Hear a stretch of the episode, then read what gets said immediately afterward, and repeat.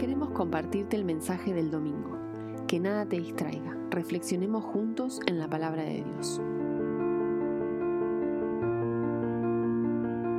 En este día quería eh, comenzar eh, con una, un cartelito que seguramente todos nosotros nos hemos encontrado alguna vez en algún almacén, en algún, algún kiosco, este típico cartelito que dice, hoy no se fía, mañana sí. Yo no sé si ahí en su casa lo llegan a ver, pero este cartelito siempre está en los negocios como para un, un modo de protección. Porque siempre hay alguno que viene y dice, bueno, quiere llevarse algo sin pagar, con el fin de pagarlo quizás mañana o el próximo día o el mes que viene cuando cobre nuevamente. Pero muchos de los fiadores no pagan, seamos sinceros. Muchos piden fiado, pero no terminan pagando. Pero también esta frase nos da a entender que si hoy no se fía, el mañana nunca llega. O sea, el mañana nunca, el porvenir nunca va a llegar. Y este tipo de, de, de frase me hace pensar quizás a, ustedes también, pero en mi vida personal, eh, tantas veces que, que, quizás esperando algo, quizás eh, deseando algo, y eso nunca se termina de concretar, a ello que, quizás proyecto en la vida, no llega nunca. Quizás algún familiar que quizás yo quiero que esté en la iglesia, que estoy orando por él, que, que conozca a Jesús. Creo que es el plan de Dios a, a, tener una relación con ellos, pero hasta el día de hoy no veo nada. No veo que eso que, eso que anhelo llegue. Aquellos proyectos, aquella planificación que tenemos durante el año, quizás que proyectamos al futuro y quizás todavía no llega. Quizás alguien que está orando por un enfermo, que pida a Dios mes tras mes por sanidad y pasan los meses y no pasa nada. No llega esa sanidad nunca. Aquellos que son quizás fanáticos en la planificación, en, que, en toda esta vida han, estado planificando, dice, bueno, el próximo año me compro un auto, de aquí a tres meses me voy a, mudar, me voy a independizar, de aquí al, al, próximo mes me voy a comprar un perro, voy a sacarlo a pasear, y es como que todo lo van calculando, se han, han calculado en el pasado con una proyección a futuro, pero hasta el día de hoy nada de eso se concreta. Hasta el día de hoy eso no llega. Por eso el, el, título de esta mañana es esto, hoy no se fía, mañana sí. Entendiendo esto de que ese mañana, ese porvenir no llega. Ese porvenir no llega nunca y, y, ninguno de nosotros, de los que están ahí mirando en su casa y de los que estamos acá, ninguno de nosotros pensó el año 2019, estaba sentado ahí en, en su casa diciendo, bueno, el, 2020, el marzo del 2020 familia, vamos a ver la reunión en la casa, el marzo del 2020 vamos a dar unos a partir de marzo vamos a estar unos meses en casa, en cuarentena, porque va a haber una pandemia. Nadie, nadie lo pensó. En diciembre, ni en enero, ni en febrero, nadie pensaba todo esto que estábamos, eh, que estamos viviendo como país. Entonces, el porvenir, el mañana, el futuro, quizás nunca llegue. Con respecto a esto, ¿qué nos dice Dios acerca del futuro? ¿Qué quiere Dios de mí acerca del futuro? Y hemos estado viendo en, en, Jeremías capítulo 29 y me gustaría leer el verso 10. Dice, Así dice el Señor, cuando a Babilonia se le hayan cumplido los 70 años, yo los visitaré y haré honor a mi promesa en favor de ustedes y los haré volver a este lugar. Se dan cuenta que aquí Dios está profetizando que va a cumplir su promesa que luego de 70 años ellos van a tener la posibilidad de salir del exilio en Babilonia. Y es aquí es donde Dios resalta lo siguiente, o sea, que Dios hace valer su promesa. No sabemos la estrategia, no sabemos cuándo, ni el mes, ni el momento que Dios va a realizar esta promesa, pero lo que sí sabemos es que las promesas de Dios no caducan. La promesa de Dios no tiene fecha de vencimiento, porque Él hace honor a su promesa. Él dice, voy a hacer que ustedes vuelvan. Entonces, lo que sí sabemos es que Dios, no sabemos el momento, no sabemos la situación en la que yo me voy a encontrar cuando Él quiera cumplir su promesa o su plan, pero lo que sí sabemos es que Él no se hace del desentendido a todo lo que nos ha prometido a todo lo que Él ha planeado para nosotros en este tiempo. Y el verso 11 dice, porque yo sé muy bien los planes que tengo para ustedes, afirma el Señor. Planes de bienestar y no de calamidad, a fin de darles un futuro y una esperanza. Nosotros sabemos planificar, sí, cada uno de nosotros quizás sabe proyectar, planear al futuro, sabemos. Pero quien sabe mucho mejor que nosotros es Dios. Dios es el que sabe el porvenir. Él sabe los planes que está gestando hoy para nuestro futuro. Y el problema que nosotros encontramos es que cuando, cuando es cuando nosotros nos comenzamos a construir nuestro propio futuro. ¿Y cómo es esto? Cuando yo comienzo a generar en mí preocupación por lo que tengo que hacer mañana, cuando comienzo a poner mi agenda por sobre la agenda de Dios, cuando comienzo a tomar decisiones apresuradas sin antes consultar a Dios, sin antes eh, pedir consejo.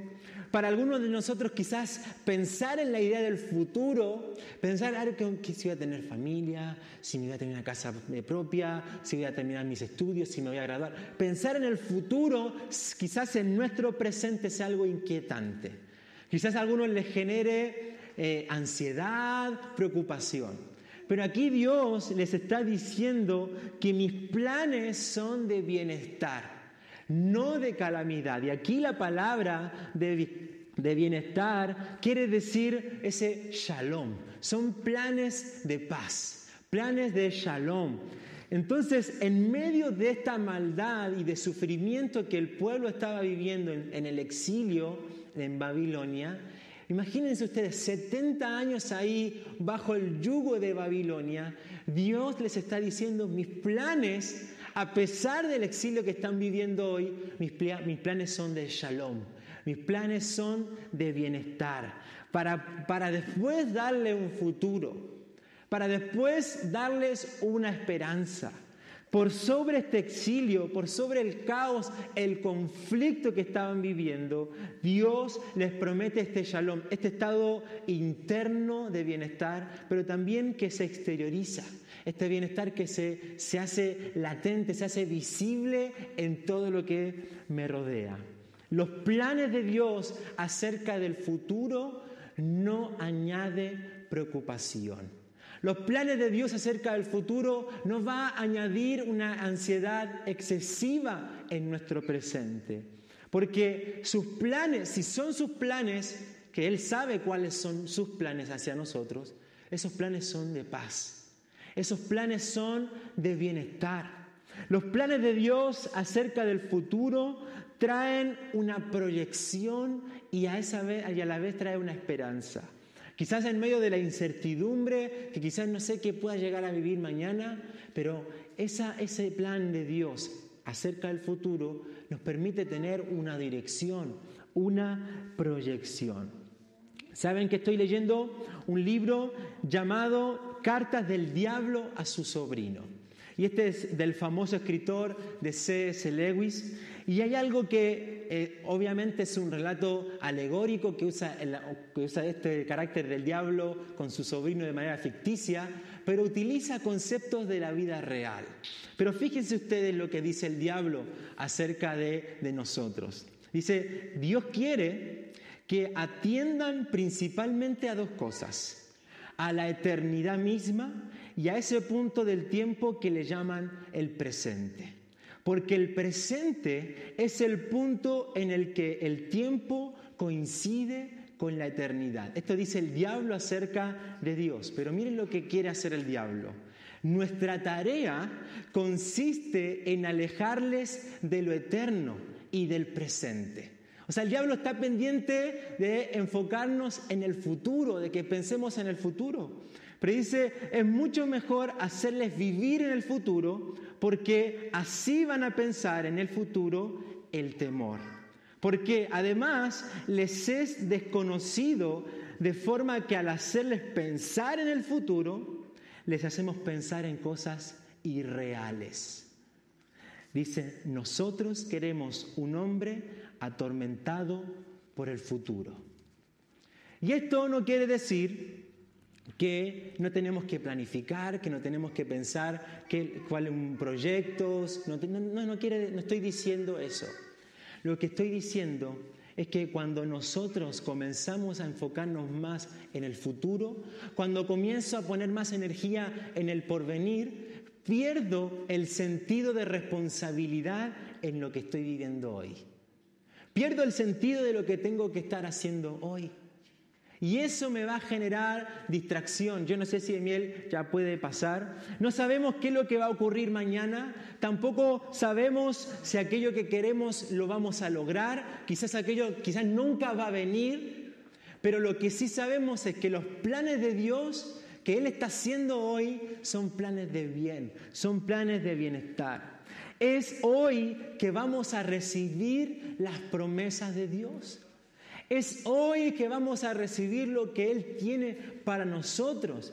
Pero a veces estamos tan pendientes de lo que voy a hacer mañana que perdemos la promesa que Dios tiene hoy de lo que va a ser mañana. Es por eso que necesitamos centrarnos aquí, en nuestro presente, en el plan que Dios tiene para el futuro. Él sabe, porque Él promete, yo sé muy bien los planes que tengo acerca de ustedes. Son planes de bienestar, son planes de salud y no de mal. Hoy en día podemos decir, hoy no se fía, pero mañana sí. Ese mañana quizás nunca, nunca venga. Quizás ese mañana sea como lo menos lo esperemos. Pero lo que sí sabemos es que Dios no se hace el desentendido con sus promesas.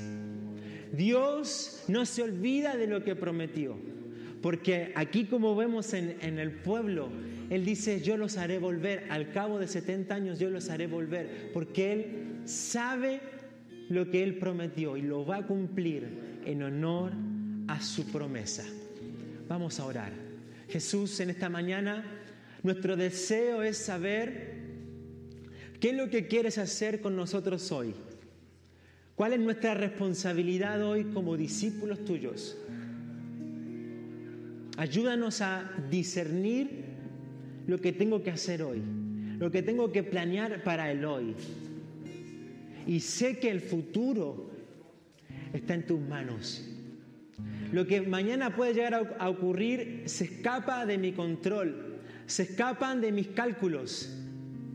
Lo único que sé que hay una promesa tuya y esa es la que vas a cumplir porque es lo que tú dices.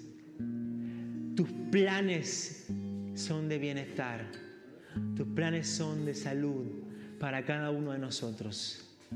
Amén. Adoremos al Señor y que podamos hoy entregar a Él esos planes, entregarle a Él esos deseos, esos anhelos y decir, Señor, Tú sabes lo del porvenir, tú sabes el mañana. Hoy solamente mi decisión es entregarlo a ti. Adoremos al Señor.